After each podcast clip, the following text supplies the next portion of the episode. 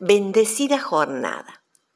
Estamos tan habituados a la luz eléctrica que a veces ni la valoramos.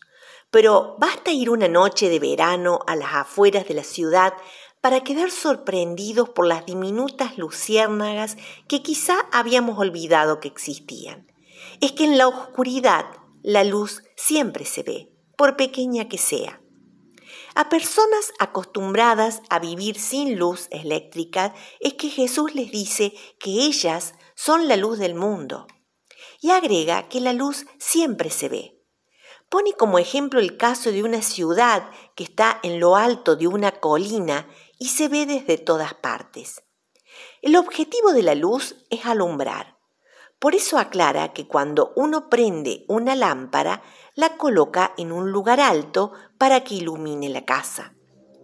Lo primero que nos preguntamos es qué habrán tenido de especial esas personas para que Jesús dijera que eran la luz del mundo.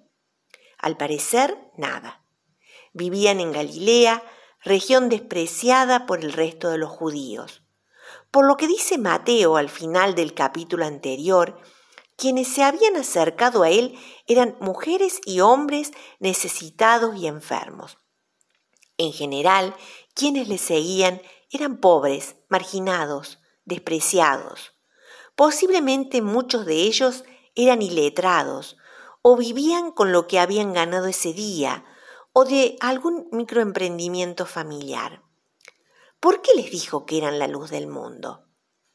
A continuación el maestro dice que hagan brillar su luz delante de todos, para que al ver las buenas obras que hacen, alaben al Padre que está en el cielo.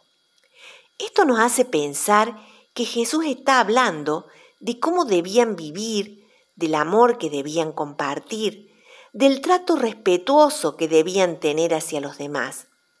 Y explica que el ser luz no era para que ellos fuesen valorados o engrandecidos, sino para que los demás alabaran a Dios por la bondad que veían en esos humildes seguidores.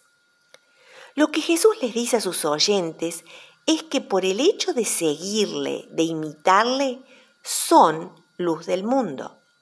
No necesitan una capacitación especial ni prácticas religiosas, ni condiciones meritorias. Ellos son luz en medio de la densa oscuridad que les rodea.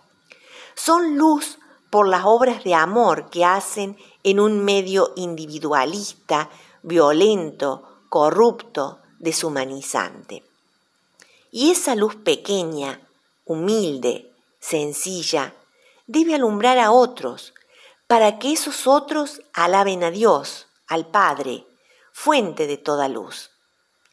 Sigamos a Jesús, la única luz, y dejemos que su carácter se refleje en lo que somos y hacemos, para que este mundo se ilumine y reconozca el amor inigualable de Dios.